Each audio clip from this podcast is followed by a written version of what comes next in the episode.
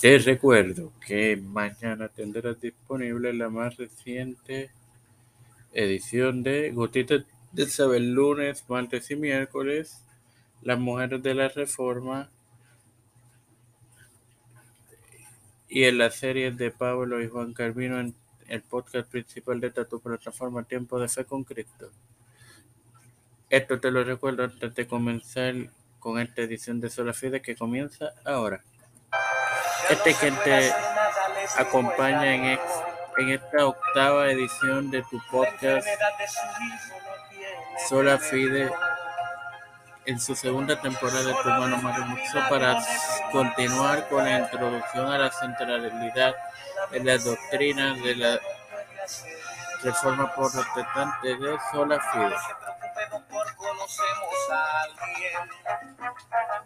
La justificación independiente sola fide de las armas es un principio de la mayor parte de las iglesias luteranas y reformadas. No obstante, ni la católica romana ni la o la ortodoxa oriental lo aseguran. Estas tradiciones protestantes excluyen todas las obras humanas, exceptuando las de Cristo, que forman el fundamento de, la justificación del veredicto o perdón de esto.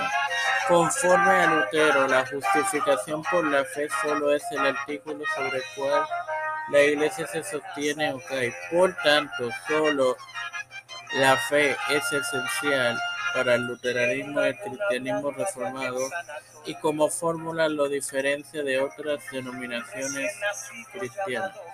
Sin más nada que agregar, te recuerdo que mañana tendré disponible Gotetas del Saber.